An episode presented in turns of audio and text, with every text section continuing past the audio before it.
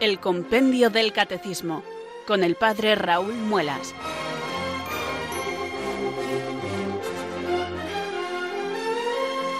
Muy buenas tardes, queridos oyentes de Radio María. Son las 4, las 3 en Canarias. Aquí comienza una nueva edición del programa El Compendio del Catecismo de la Iglesia Católica. Reciban desde Talavera de la Reina un saludo muy cordial del Padre Raúl Muelas, que un día más les habla desde estos micrófonos de Radio María, la radio de la Virgen, la fuerza de la esperanza. Sed todos bienvenidos.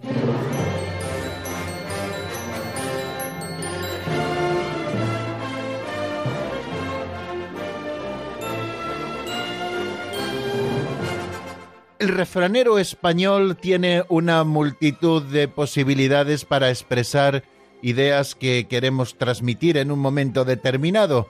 Y hoy la que me viene a la cabeza es esa de que el que la sigue, la consigue. Bien, pues este refrán nos sirve para comentarles que estamos terminando esta etapa en la que hemos estado dedicados a estudiar el sacramento de la Eucaristía y vamos a cerrar probablemente hoy espero que nos dé tiempo, todo este capítulo eh, primero de la sección segunda, de la segunda parte del catecismo, en la que hemos hablado de los sacramentos de la iniciación cristiana.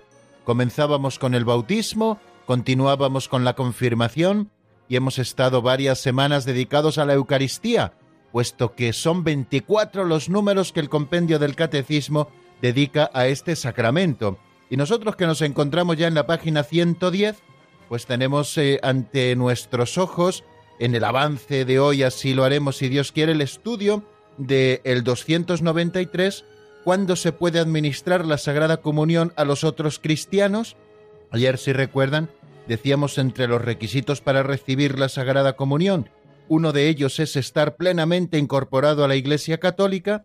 Sin embargo, existen algunas ocasiones en las que la Iglesia Católica puede administrar la Sagrada Comunión a otros cristianos no miembros de la Iglesia Católica, sino ortodoxos o miembros de comunidades eclesiales de la Reforma. Y también tendremos, por último, un número 294 en el que nos fijaremos, al menos brevemente, y en el que se pregunta el catecismo por qué se dice que la Eucaristía es prenda de gloria futura. Ya lo hemos apuntado en algún momento. Hemos estado hablando de la Eucaristía como memorial del sacrificio redentor de Cristo, hemos hablado de la Eucaristía como presencia, estamos todavía hablando de la Eucaristía como banquete, y esa última dimensión de la Eucaristía como banquete es que es prenda de la gloria futura. Se nos da en prenda la gloria futura, como nos dice Santo Tomás de Aquino, en esa preciosa antífona que recitamos en las vísperas del día del Corpus Christi, oh sagrado banquete, en que Cristo es nuestra comida. Se celebra el memorial de su pasión, el alma se llena de gracia y se nos da la prenda de la gloria futura. Bueno, pues, ¿en qué sentido? ¿Y qué significa? ¿Y por qué dice la Iglesia que la Eucaristía es prenda de la gloria futura? Bueno, pues esto es lo que tenemos por delante y previamente repasaremos dos números que se requiere para recibir la Sagrada Comunión. Ayer nos centramos en ello. ¿Y cuáles son los frutos de la Sagrada Comunión? que ya también hemos visto anteriormente y que ayer volvimos un poquito sobre el tema a propósito de ese número 292. Pero todo esto será, queridos amigos, después de las pinceladas de sabiduría. Y antes de las pinceladas de sabiduría, para terminar este saludo con el que más o menos nos situamos todos en lo que vamos a ver hoy a modo de sumario, bueno, pues yo quiero que recemos juntos, que le vemos nuestra plegaria al Señor, pidiéndole que envíe su Espíritu Santo que ilumine nuestro entendimiento y fortalezca nuestra voluntad, para que haga realidad en nosotros lo que pretendemos, que es el estudio de la verdad contenida en la fe católica, esa fe que la Iglesia ha recibido como un depósito y que no cesa de enseñar a sus hijos desde el día de Pentecostés. Pues nosotros damos gracias a Dios por la Iglesia Madre y porque publica estos subsidios tan fantásticos promulgados por la autoridad de la Iglesia como es nuestro libro de texto, el compendio del Catecismo de la Iglesia Católica, y como es el referente al cual resume este libro de texto, que es el Catecismo Mayor de la Iglesia, el Catecismo de la Iglesia Católica o el Catecismo Gordito, como también le llamamos en otras ocasiones. Pues bien amigos, si les parece, recojamos nuestro corazón en el Señor y vamos a invocar al Espíritu Santo. Ven Espíritu Santo, llena los corazones de tus fieles y enciende en ellos el fuego de tu amor. Envía, Señor, tu Espíritu que renueve la faz de la tierra. Oh Dios, que llenaste los corazones de tus fieles con la luz del Espíritu Santo, concédenos que, guiados por el mismo Espíritu, sintamos con rectitud y gocemos siempre de tu consuelo. Por Jesucristo nuestro Señor. Amén.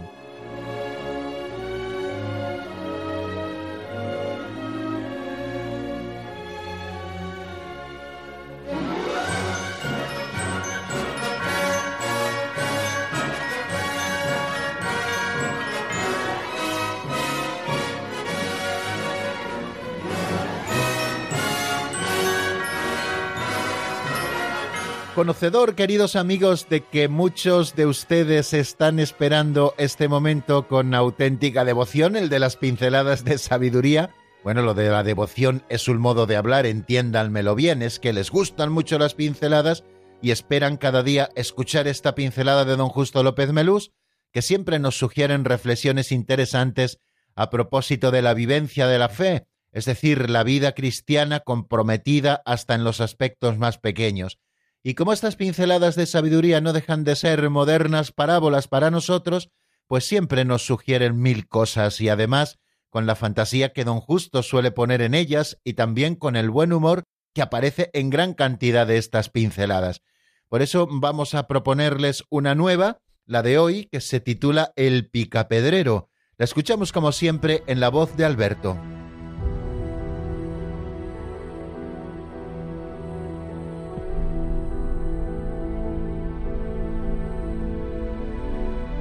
El Picapedrero. Vivió en China un picapedrero llamado Chen, que estaba muy descontento con su suerte. Cobraba un pobre sueldo y tenía una pobre choza. Siempre estaba quejándose. Una noche tuvo una aparición, el dios de la ambición. ¿Qué deseas? le preguntó. Me gustaría ser un gran mandarín. Y al momento se vio en un palacio espléndido, rodeado de numerosa servidumbre que cumplía todos sus deseos. Salió a pasear y el sol era fuerte y le molestaba. Quisiera ser sol, dijo, y quedó convertido en sol. Pero luego una nube se interpuso y pidió ser nube. Una vez convertido en nube, se descargó en forma de lluvia que se estrelló contra las rocas.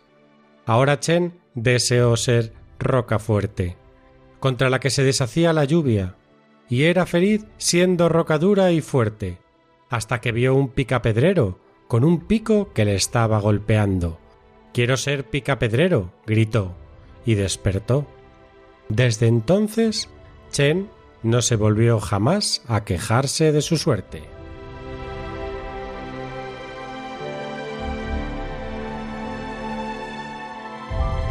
No sé por qué, queridos amigos, la escucha de esta pincelada me ha recordado ese pasaje evangélico en el que el Señor les dice a sus oyentes que se parecen a unos niños que estaban en la plaza gritando Hemos tocado la flauta y no habéis bailado, hemos cantado lamentaciones y no habéis llorado.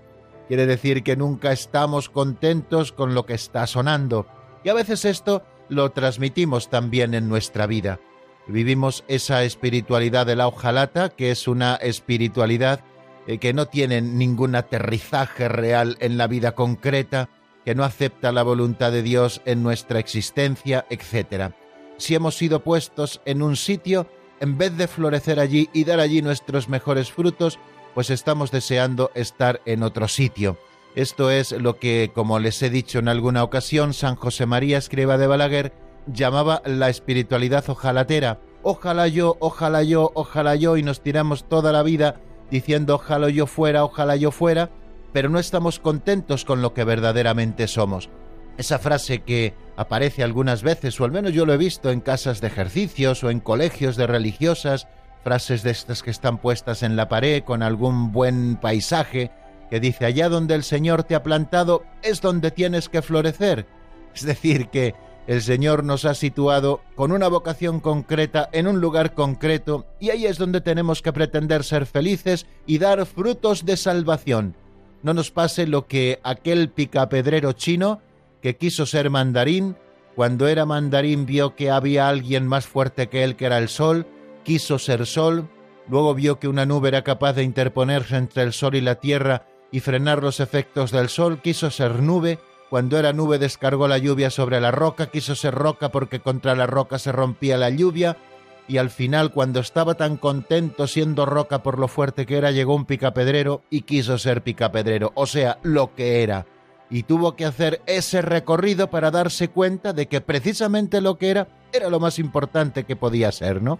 Entonces, queridos oyentes, vamos a aplicarnos también nosotros el cuento, ¿no? Si eres casado, ama a tu esposa, ama a tus hijos, invierte tiempo, energías, ilusión en tu propia casa, en tu propia familia. No estés deseando otras cosas. Si eres sacerdote, dedícate al ministerio, dedícate al ministerio con alma, vida y corazón. Y da gracias a Dios por los otros carismas y también por las otras vocaciones, pero tú conténtate con la tuya como la mejor de todas. Si eres religioso, no estés pensando en que con otra comunidad tu vida religiosa sería perfecta, porque sabes tú que no es así, porque todos tenemos defectos y todos a veces aportamos a la causa común lo mejor que tenemos, pero también somos capaces de aportar lo peor que tenemos cada uno. Lo que tienes que hacer es procurar ser santo con tu comunidad y tratar de hacer felices a los hermanos que te rodean, que tienen sus defectos, que no son perfectos como te digo, pero que son los hermanos que el Señor te ha regalado. Vamos a dejar de querer ser otras cosas, vamos a ser lo que verdaderamente somos, vamos a pedirle al Señor que nos dé contento con las cosas que nosotros realizamos y con el lugar en el que hemos sido plantados, para que descubramos que verdaderamente es lo mejor para nosotros. Allá donde el Señor te ha puesto, querido, es porque quiere que tú florezcas.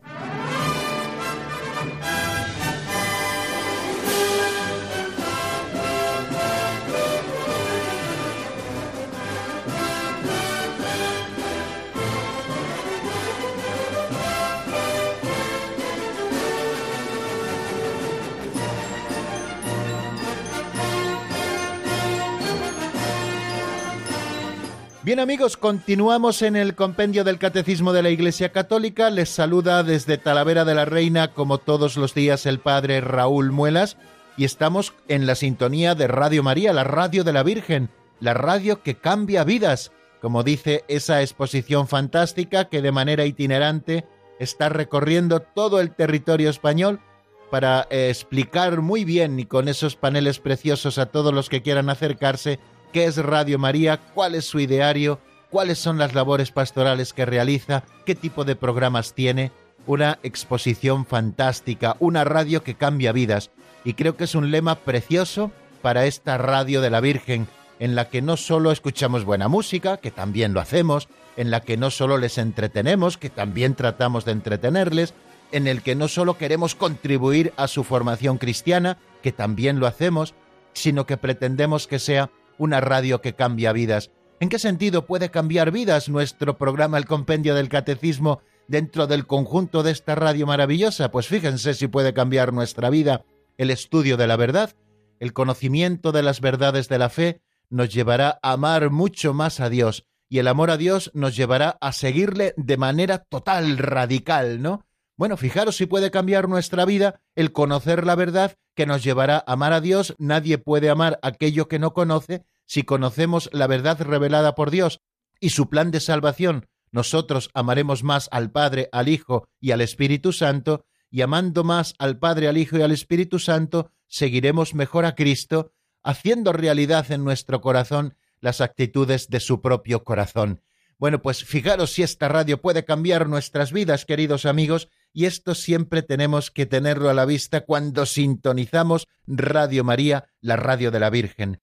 Bueno, vamos a dar un pasito más en nuestro programa. Estamos en el tercer momento. Todos los oyentes habituales del programa saben que dividimos nuestro programa en cinco momentos. Saludo inicial y oración, pinceladas de sabiduría el segundo, el tercero es repaso de lo visto en el programa anterior, el cuarto es avance de doctrina y el quinto es abrir el teléfono de directo para que ustedes, queridos oyentes, puedan también participar con sus preguntas o con sus breves reflexiones.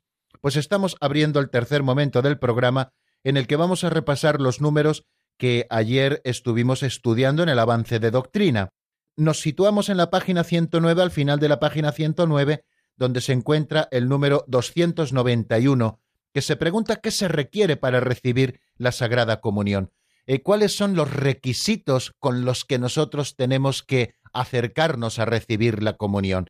En el día anterior estuvimos viendo cómo la Iglesia recomienda que frecuentemente nos acerquemos al banquete sagrado, todos los domingos bien preparados interiormente, y también la obligación que tenemos de hacerlo al menos una vez al año, por Pascua de Resurrección. Bueno, pues hoy nos habla de esos requisitos para recibir bien la Sagrada Comunión.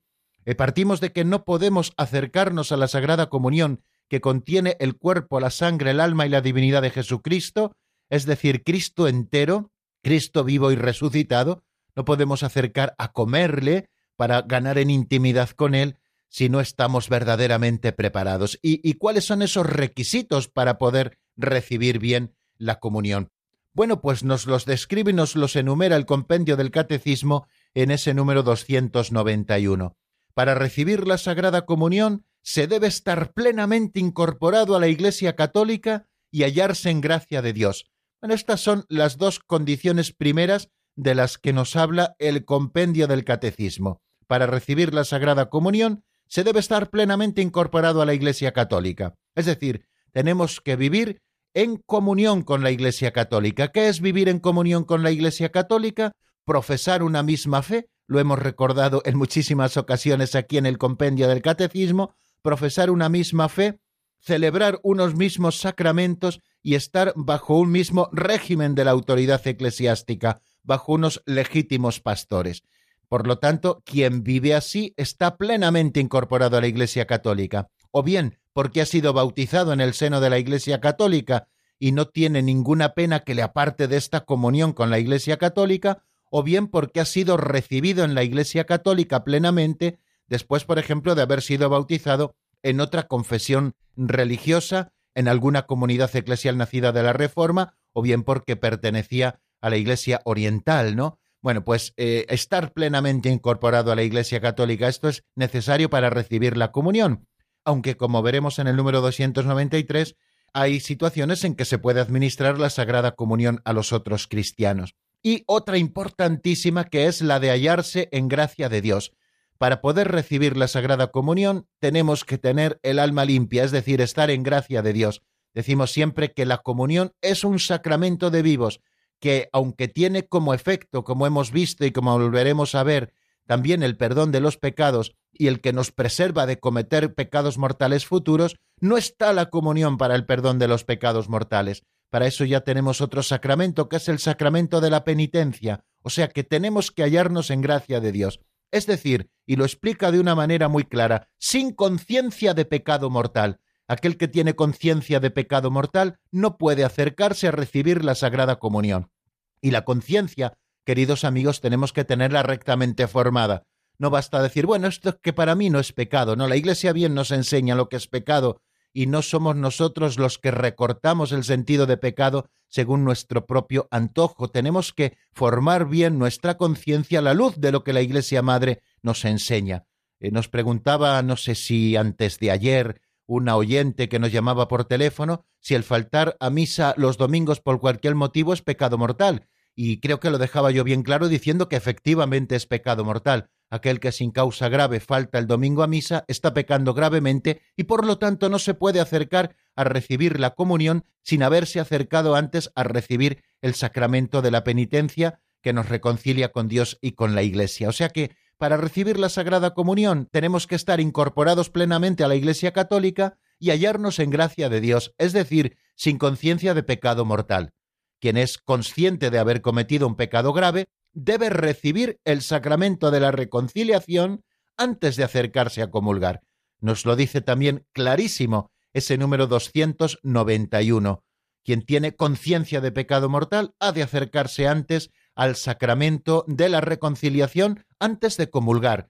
Hay gente que dice, bueno, me he acercado a comulgar, luego vengo a confesarme porque he hecho el propósito de confesarme quan primum. Bueno, no es este el sentir de la enseñanza católica. No pasa nada, querido amigo, porque no comulgues un día. Es más importante estar en gracia de Dios eh, que recibir la comunión en pecado mortal, aunque luego te confieses. Confiésate primero y si no puedes ese día ya lo harás mañana y luego recibe al Señor en la comunión. No empecemos a invertir los tiempos porque se empieza invirtiendo los tiempos y al final se acaba despreciando el sacramento de la penitencia y en definitiva también el sacramento de la comunión. Quien es consciente de haber cometido un pecado grave debe recibir el sacramento de la reconciliación antes de acercarse a comulgar. Tengamos esto muy claro.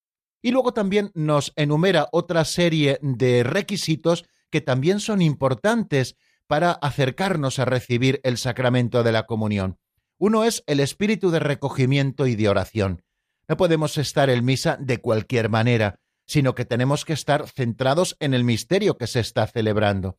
Ese estar centrados en el misterio que se está celebrando y en constante diálogo con el Señor que está presente en medio de nosotros, en la persona del ministro, en la palabra de Dios que se proclama, en la propia asamblea porque está reunida en su nombre, en el altar que es símbolo de Cristo y luego ya no digamos en el santísimo sacramento de su cuerpo y de su sangre, en las especies eucarísticas, donde está especialmente presente el Señor, bueno, pues tenemos que estar constantemente atentos a todo ese misterio. Ese es el espíritu de recogimiento y también en constante diálogo con el Señor que está allí presente. Ese es el espíritu de oración del que nos habla también el número 291.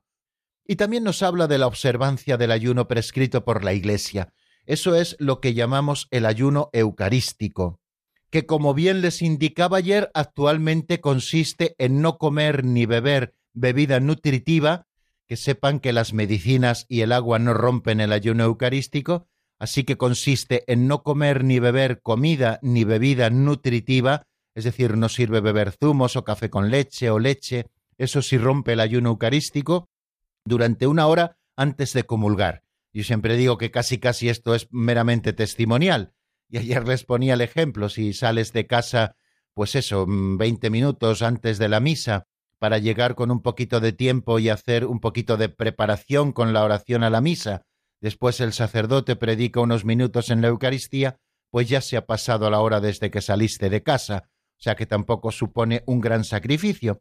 Pero sí que es importante, por ese sentido también de obediencia a la Iglesia y de respeto y veneración a lo que vamos a recibir, guardar el ayuno eucarístico. Este ayuno eucarístico, que ahora mismo es de una hora, que hace unos años era de cuatro horas y que hace unos poquitos más de años consistía en no poder comer nada desde la medianoche anterior a recibir la comunión. Por eso las misas siempre eran tan temprano, para que luego la gente pudiese desayunar y no desfallecer después de la Santa Misa, puesto que no se podía comer nada ni beber siquiera agua desde la medianoche anterior. Por eso había que tener muchísimo cuidado antiguamente con los niños que iban a hacer la primera comunión para que el día antes pues se acostaran prontito, no tomaran nada, ningún tipo de alimento cuando se levantaban, ni agua siquiera para que guardaran bien el ayuno eucarístico. Bueno, todo esto, como ven, se ha suavizado mucho. Primero se suavizó dejándolo en cuatro horas, después se ha suavizado dejándolo en una hora.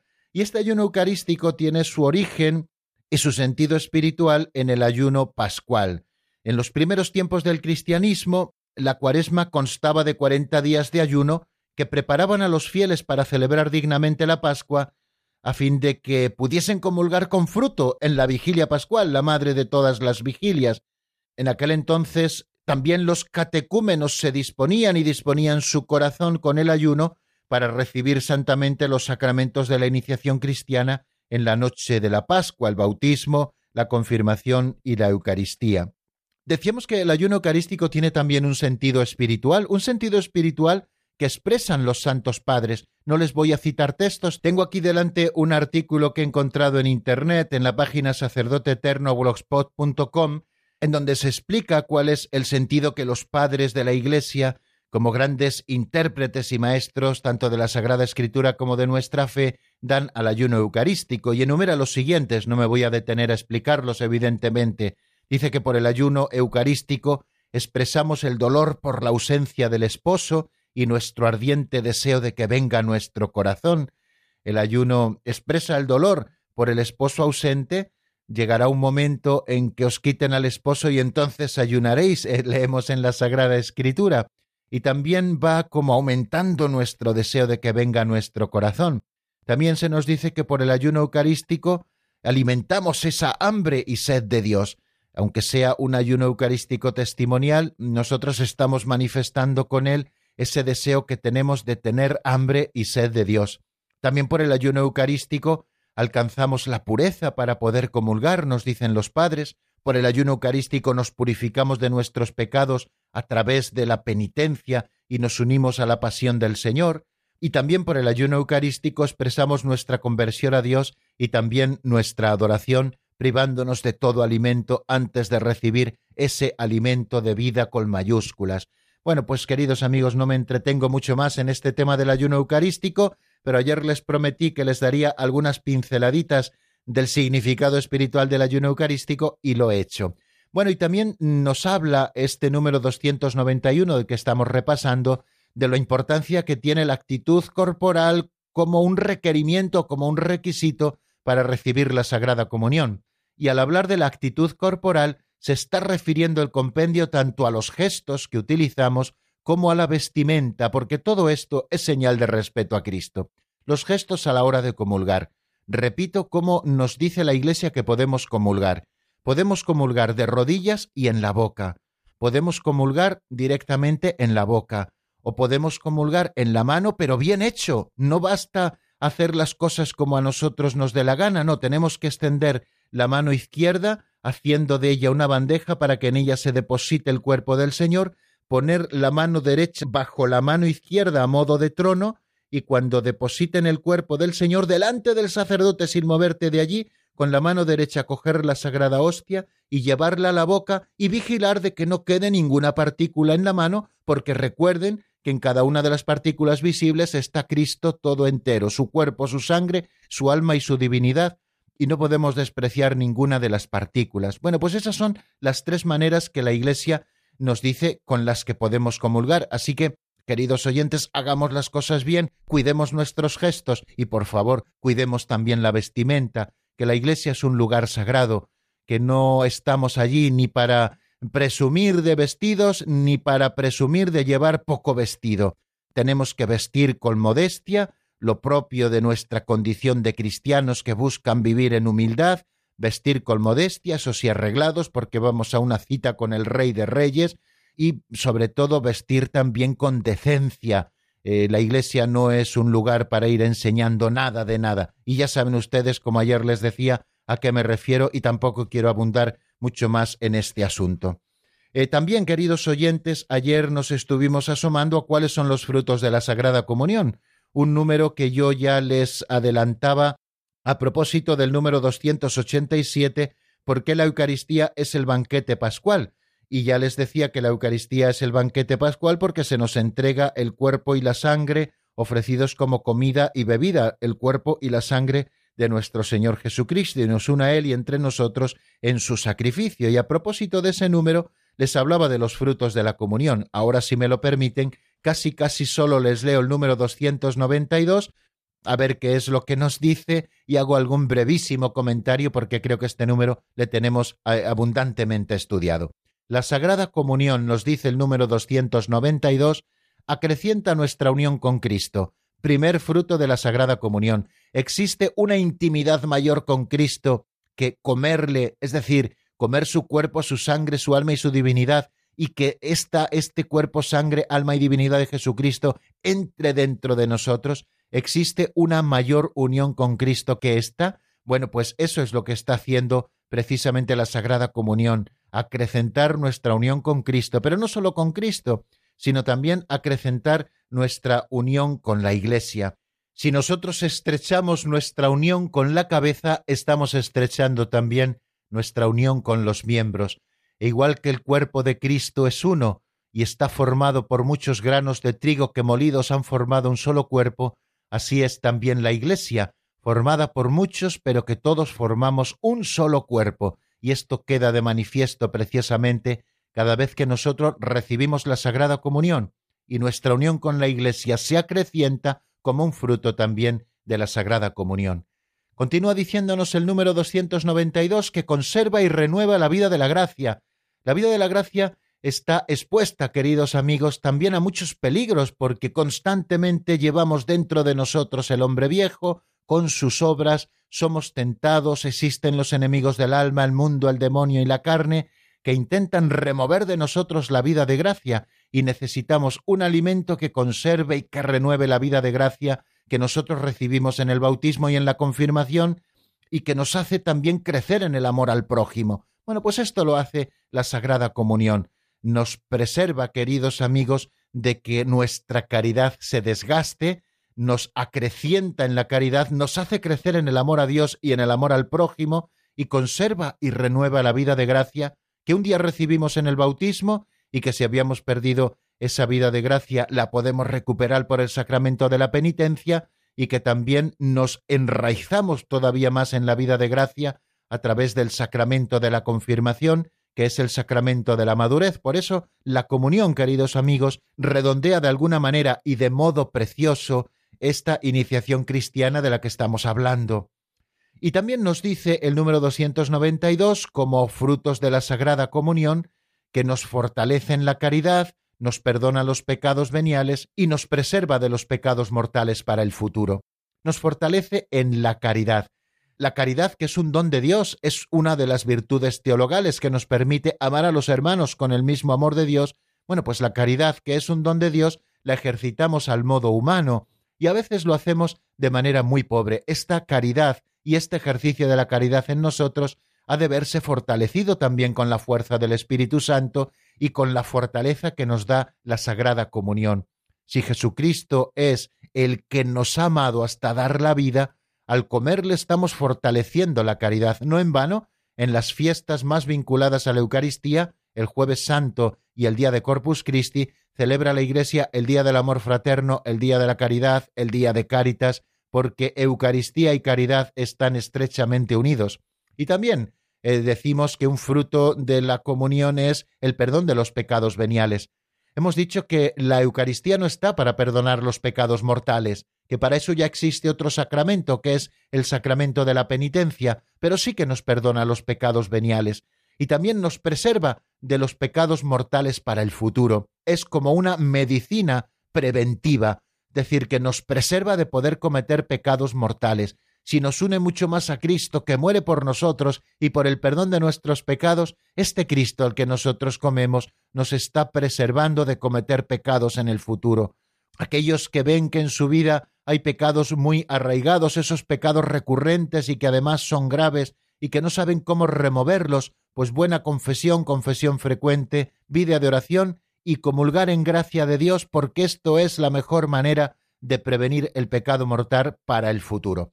Y lo dejamos aquí, queridos oyentes, porque nos hemos enrollado mucho más de la cuenta y nos va a quedar poquito tiempo para terminar estos dos números que en un principio nos estábamos poniendo como meta para el día de hoy. Ya creo que no nos dará tiempo. Bueno, voy a ofrecerles al menos unos compases de un tema de César Martínez titulado Atento estaré, sacado del álbum Juntito a ti. Escuchamos estos compases y después continuamos con los números que nos quedan sobre la Sagrada Eucaristía. Siervo escucha. Habla, tu siervo escucha.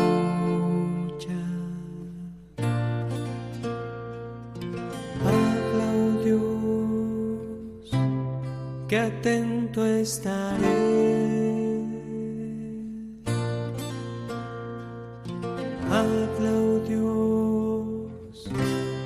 que atento estaré, que atento estaré.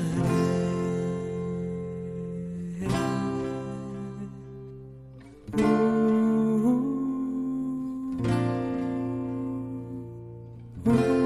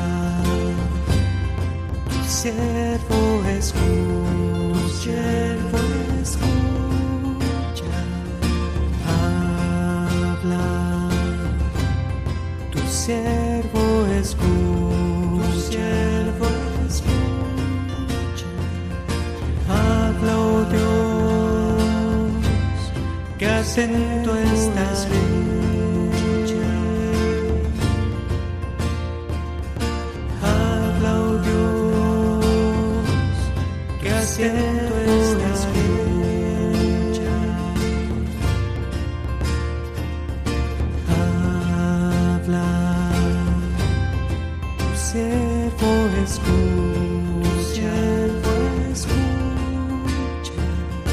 Habla, escucha, Están escuchando el Compendio del Catecismo con el Padre Raúl Muelas.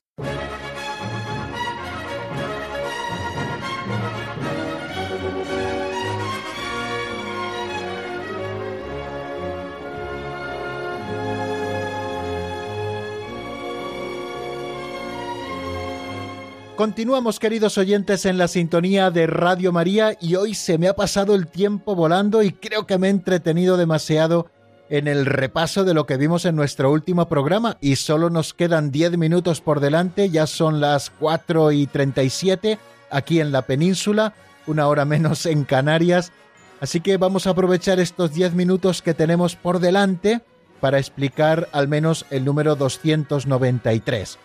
Si ustedes recuerdan, cuando nosotros hemos estudiado el número 291, decíamos que para recibir la Sagrada Comunión se debe estar plenamente incorporado a la Iglesia Católica y hallarse en gracia de Dios.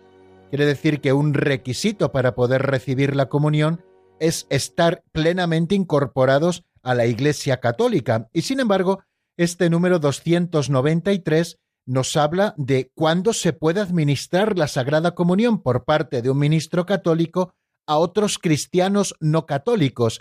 Vamos a ver qué es lo que nos dice este número en la voz de Marta Jara.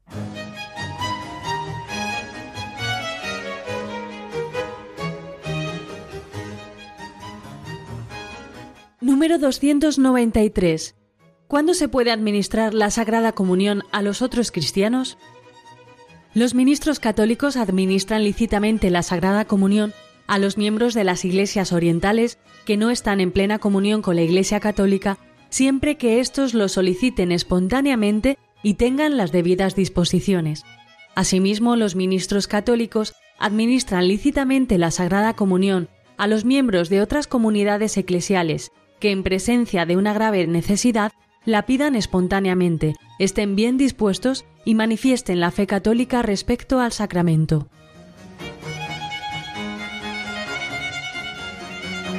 Si ustedes tienen delante el texto del compendio del catecismo, encontrarán que a propósito de este número 293 hay dos párrafos.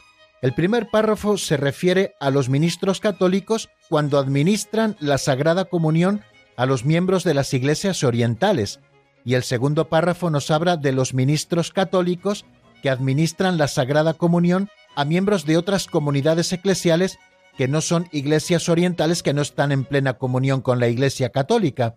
Y es que hay una diferencia muy grande debido a que con nuestros hermanos de las iglesias orientales existe una unidad muy grande. Tenemos muchísimas cosas en común. Las iglesias ortodoxas han conservado la sucesión apostólica, han conservado también el sacramento del orden y toda la riqueza de la Eucaristía, y además también comparten con la Iglesia Católica la misma palabra del Señor y también la gran devoción que tienen a la Santísima Virgen María.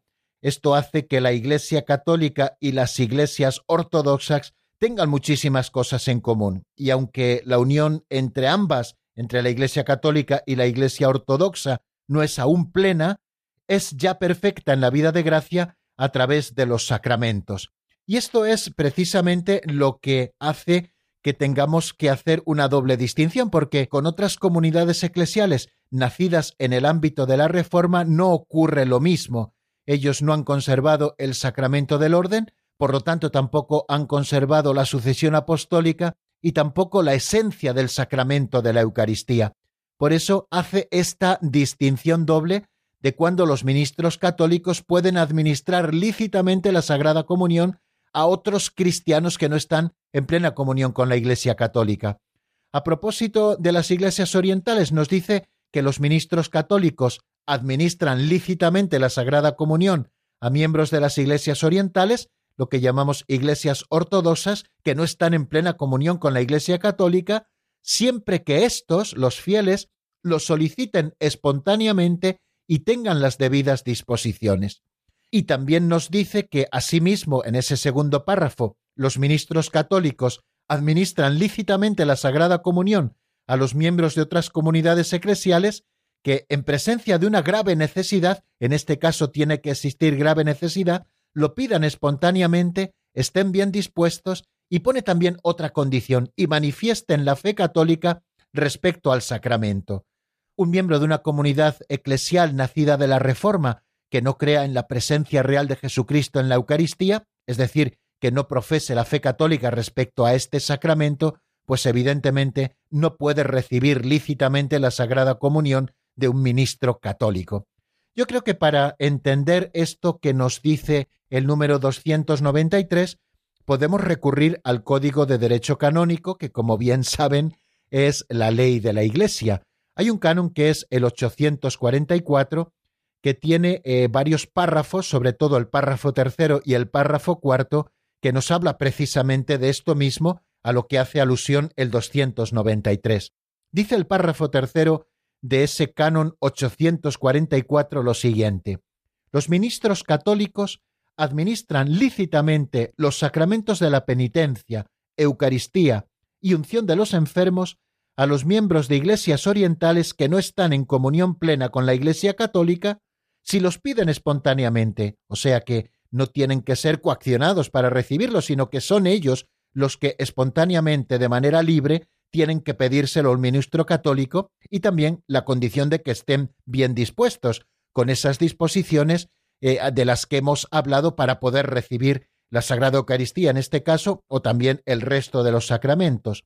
Y esta norma, dice el canon, vale también respecto a los miembros de otras iglesias que a juicio de la sede apostólica se encuentren en igual condición que las citadas iglesias orientales por lo que se refiere a los sacramentos. Es decir, nosotros, con los cristianos de las iglesias orientales, creemos en el mismo sacramento de la penitencia, en el mismo sacramento de la Eucaristía y en el mismo sacramento de la unción de los enfermos. Y luego hace también una diferenciación el párrafo cuarto con respecto a miembros de otras comunidades eclesiales, sobre todo nacidas del ámbito de la Reforma. Y dice lo siguiente, si hay peligro de muerte, aquí ya tiene que haber una necesidad grave, como ven, o a juicio del obispo diocesano de la conferencia episcopal urge otra necesidad grave, ven, están hablando de necesidad grave, los ministros católicos pueden administrar lícitamente esos mismos sacramentos también a los demás cristianos que no estén en comunión plena con la Iglesia católica cuando éstos no puedan acudir a un ministro propio de su propia comunidad y lo pidan espontáneamente con tal de que profesen la fe católica respecto a esos sacramentos y estén bien dispuestos. Que no puedan acudir a un ministro de su propia comunidad, que lo pidan espontáneamente y que profesen la fe católica respecto a estos sacramentos y, por supuesto, que estén bien dispuestos. Esas son las condiciones que a mayores se ponen en el caso de estos otros cristianos que no están en comunión con la Iglesia católica. El Catecismo Mayor de la Iglesia, hablando de las iglesias orientales que no están en plena comunión con la Iglesia católica, nos dice que éstas celebran la Eucaristía con gran amor, y cita un texto de Unitatis Redintegratio, ese documento del Concilio Vaticano II, que en el número 15 nos dice, estas iglesias, aunque separadas, tienen verdaderos sacramentos, y sobre todo en virtud de la sucesión apostólica, el sacerdocio y la Eucaristía, con los que se unen aún más con nosotros con vínculo estrechísimo. Por tanto, una cierta comunión in sacris en la Eucaristía no solamente es posible, sino que se aconseja en circunstancias oportunas, aprobándolo la autoridad eclesiástica. Y en cuanto a las comunidades eclesiales nacidas de la Reforma, el 1400 del Catecismo Mayor nos dice que, sobre todo por defecto del sacramento del orden, no han conservado la sustancia genuina e íntegra del ministerio eucarístico. También cita a Unitatis Redintegratio en el número 22. Por esto, para la Iglesia Católica, la intercomunión eucarística con estas comunidades no es posible.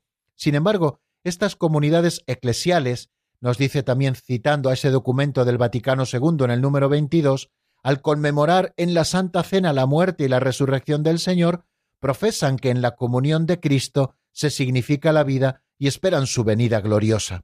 Si a juicio del obispo o de sus colaboradores más inmediatos, los vicarios, se presenta una necesidad grave, los ministros católicos pueden administrar, por tanto, estos sacramentos de la Eucaristía, la penitencia y la unción de los enfermos a cristianos que no están en plena comunión con la Iglesia católica, pero que piden estos sacramentos con deseo y rectitud, en tal caso, como nos decía tanto el compendio del Catecismo como el Código de Derecho Canónico, es preciso que profesen la fe católica respecto a estos sacramentos y estén también siempre bien dispuestos.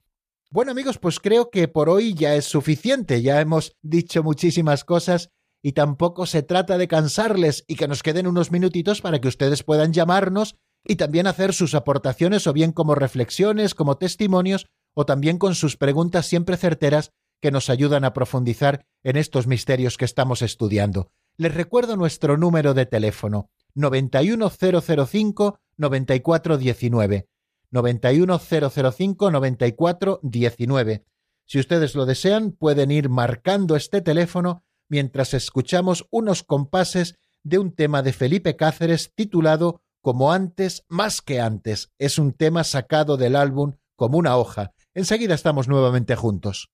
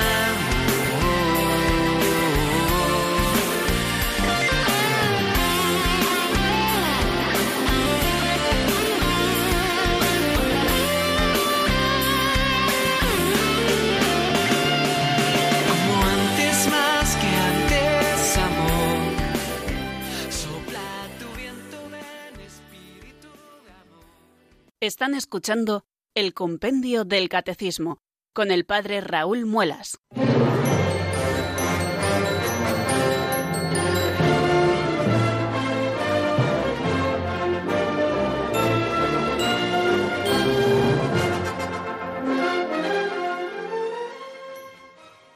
Nos vamos acercando poquito a poco, queridos oyentes, a las 5 de la tarde en este día 5 ya de diciembre del año 2019 y es el momento de abrir nuestro teléfono de directo para que ustedes puedan intervenir. Recibimos una primera llamada de Zaragoza. Julie, buenas tardes, bienvenida. Buenas tardes, padre. Lo felicito mucho por el programa. Es muy bonito es muy interesante y lo explica usted muy bien. Muchas gracias, Eh, Dios se lo que pague. Dios lo bendiga. Que Dios lo bendiga. Eh, padre, hablaban de cómo tenía que ser, cómo tenía que estar uno para recibir la Sagrada Comunión, ¿no? La, Sí, sí, la hostia, ¿no? eso es. Bueno, eh, pero después de recibirla, eh, puede, ¿al cuánto tiempo puede uno comer o beber? Muy bien. Bueno, pues eh, muy clara la pregunta. Eh, eh, nada establece exactamente el, el Código de Derecho Canónico ni, la normativa de la Iglesia, al menos que yo conozca, sobre cuánto tiempo hay que estar absteniéndose de alimento antes de comer. ¿Qué nos dice un poquito el sentido religioso? Pues que al menos debemos esperar al menos un cuarto de hora, ¿no? Que es más o menos lo que puede durar la presencia física del Señor en nosotros hasta que desaparecen eh, deglutidas por nosotros las sagradas especies, ¿no? Eh, es un sentido también religioso, creo este, el decir, bueno, he recibido al Señor, he tomado este alimento del cielo, voy a abstenerme, eh, al menos mientras la presencia del Señor física, eucarística, dura dentro de nosotros, de abstenernos de todo alimento. Efectivamente, nada está legislado, eh, en cuanto al ayuno posterior a, a la comunión, pero, pero sí que ese sentido religioso común, podríamos decir, pues nos lleva a decir que, bueno, pues durante todo el tiempo de la acción de gracias, que tenemos que aprovechar siempre para hacer después de comulgar, eh, no, no basta con comulgar y cuando el sacerdote dice podéis ir en paz, tomarlas de Villadiego, como dicen aquí en mi tierra, y ya como si te he visto no me acuerdo, sino que, bueno, es necesario que seamos conscientes de que el Señor está dentro de nosotros, de que tenemos que hacer eh, una acción de gracias al Señor con ese espíritu de recogimiento y de oración eh, que se nos ponía como requisito, ¿no? Para también poder recibir al Señor y que pase ese tiempo antes de ingerir cualquier alimento. Bueno, y vamos a recibir otra llamada que nos llega desde Badajoz. En este caso se trata de Pilar. Buenas tardes, amiga, bienvenida. Buenas tardes, padre. M- Muchas gracias por todo, por todo, por todo lo que usted nos está explicando. Todo explicando. Pero le voy a decir una cosa. Yo soy persona católica, bueno, hasta, hasta el máximo. Bueno, hay personas mejores y hay que a lo mejor hay personas que no son católicas y son mejores que las que somos católicos. Eso también se lo digo. Pero bueno, yo lo soy. Entonces, yo comulgo casi todos los domingos. Muy raro el domingo que no comulgo. Pero es que ustedes tienen que darse cuenta de una cosa, que hay muchos enfermos. Por ejemplo, yo soy una. Yo soy diabética. Y dice, claro, yo sé, vamos, antes de usted explicarlo, yo ya sabía que era una hora antes de comer. Pero es que hay momentos en que a mí el azúcar se me viene abajo y yo tengo que tomar algo y no puedo esperar una hora. Yo a lo mejor es media hora porque es que se me viene el azúcar abajo. Por eso le digo yo, padre, que es que se tienen ustedes que enterar de las enfermedades, ¿no? Porque mire usted, yo- si, si soy yo, soy una persona tan tan estricta, tan estricta, que yo no he cogido todavía la comunión en mis manos. A mí siempre, yo abro la boca, porque así me lo han enseñado desde chiquitita las monjas, porque yo he estado en un colegio de, de religiosas. Y yo abro la boquita y me meten la comunión. Yo no cojo la sagrada comunión en mis manos. Porque yo digo, ¿y si se me queda algún cachito? ¿Y si esto? Nada, a la boca. Abro la boca como antiguamente, como siempre ha sido. Yo no cojo la comunión con mis manos. Eso no lo cojo. Por eso le digo que yo veo que hay cosas que ustedes todavía no las saben, porque ustedes, Sí. claro, han estudiado esto para sacerdotes, pero no han estudiado para médicos. ¿Es es así o no es así? Vamos, yo lo estoy sí, sí, claro, claro. Y le agradezco muchísimo, Pilar, que nos haya llamado y que nos haga esta aportación, porque quizá, eh, claro, es, explicando ¿no? lo que nos dice el compendio, pues se me ha olvidado decir una cosa que es muy importante y que usted nos está recordando en este momento, que los enfermos están dispensados del ayuno eucarístico. Todos los enfermos. Aparte de que he dicho, eh, que creo que ha sido hoy, que las medicinas no rompen el ayuno eucarístico porque hay que tomarlas y hay que tomarlas, también decir que los enfermos están dispensados del ayuno eucarístico. Máxime cuando se trata de dolencias como la que usted padece, ¿no? Como es la diabetes, que baja el azúcar y hay que comer necesariamente algo. Bueno, pues eso que sepa que por la ley universal de la Iglesia no rompe el ayuno eucarístico y cualquier enfermo no está obligado a guardar el ayuno eucarístico. Sí que se habla de que, bueno, pues los enfermos si pueden guarden al menos un cuarto de hora del ayuno eucarístico, pero siempre y cuando esto sea posible, ¿eh? porque no siempre es posible, de manera que eh, así ocurre con las personas que están enfermos. Incluso esto se amplía a las personas que cuidan a los enfermos. ¿eh? O sea que eh, esto también tenemos que tenerlo a la vista. Y le agradezco mucho que nos haya llamado para contarnos esto, porque así me da pie a decir algo que creo que tanto en el día de ayer como en el día de hoy se me había pasado. Y es decir, que los enfermos están dispensados del ayuno eucarístico. Así que no tenga usted ningún reparo, querida Pilar, o todos aquellos que se encuentren en una situación de enfermedad de no guardar el ayuno eucarístico porque, porque eh, efectivamente están dispensados por la propia Iglesia de hacer este ayuno de una hora mm, porque las circunstancias así lo imponen. También estamos hablando del sentido espiritual común que antes les decía y esto es de sentido espiritual común. Así que no tenga ningún reparo en comer si lo necesita, si se puede hacer el ayuno, pues fantástico, aunque uno esté enfermo, ¿no? pero si no se puede hacer, eh, sepan que están dispensados por la propia Iglesia. Bueno amigos, pues vamos a dejar aquí nuestro programa porque se nos acaba ya el tiempo. Eh, decirles que eh, vamos a estar ahora unos días, esta mañana es fiesta, sábado, domingo, bueno, pues vamos a estar estos días sin compendio. Mañana, si Dios quiere, se hará una reposición. No haremos programa en directo, por lo tanto no tendremos llamadas, pero bueno, ya volveremos, si Dios quiere, la nueva semana con nuevos temas. Acabaremos la Eucaristía y comenzaremos los sacramentos de la curación. La bendición de Dios Todopoderoso, Padre, Hijo y Espíritu Santo, descienda sobre vosotros y permanezca para siempre. Amén. Hasta pronto, si Dios quiere, amigos.